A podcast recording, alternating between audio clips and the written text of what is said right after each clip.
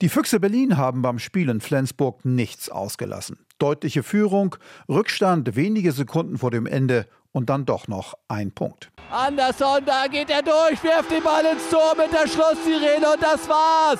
Das war's, das Tor zum 31 zu 31 entspannt. Ja, wenn man äh, in der letzten Sekunde den Ausgleichstreffer macht, ist man natürlich schon happy. Aber nach richtiger Begeisterung klingt das jetzt nicht unbedingt bei Füchse-Trainer Jaron Sievert.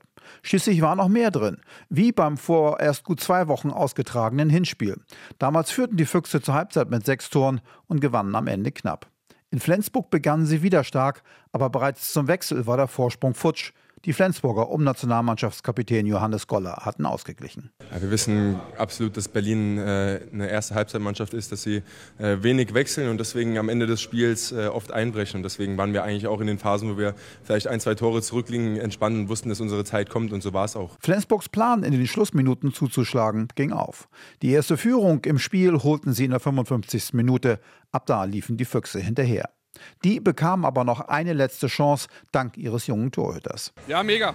Lasse Ludwig spielt äh, eine richtig gute zweite Halbzeit, gibt uns äh, den Rückhalt äh, auch ein paar ganz freie gehalten in der Schlussphase, wo ähm, äh, Flensburg auf zwei hätte wegziehen können. Ludwig hatte den glücklosen Milosavljev eine Viertelstunde vor dem Schluss abgelöst, warf alles rein und zeigte dabei, welche Körperteile alle in der Lage sind, Bälle aufzuhalten. Nach dem Kopftreffer waren kurz die Lichter aus, aber mir geht zum Glück ganz gut. Der beherzte Auftritt von Ludwig, das war eine Geschichte des Spiels. Eine andere schrieb der Ausgleichstorschütze Lasse Andersson. Zunächst traf er, wie er wollte. Vier Versuche, vier Tore.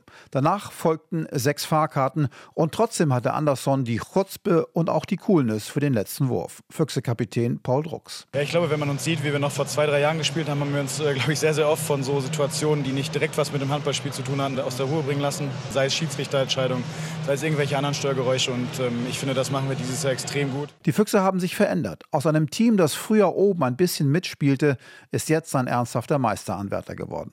Die Füchse bauten ihre Tabellenführung gestern aus. Drei Punkte und ein Spiel mehr als Verfolger und Meister Magdeburg. So, ich finde, das war, das war die beste Mannschaft in der Welt.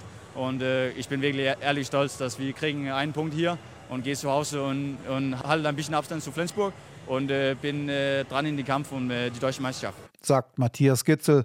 Mit neun Toren war der Däne gestern mal wieder bester Füchsewerfer. Was der Punkt wert ist, muss abgewartet werden. Eins ist sicher, die Füchse haben das schwere Auswärtsspiel in Flensburg bereits hinter sich. Magdeburg muss da noch hin. RBB 24 Inforadio vom Rundfunk Berlin-Brandenburg.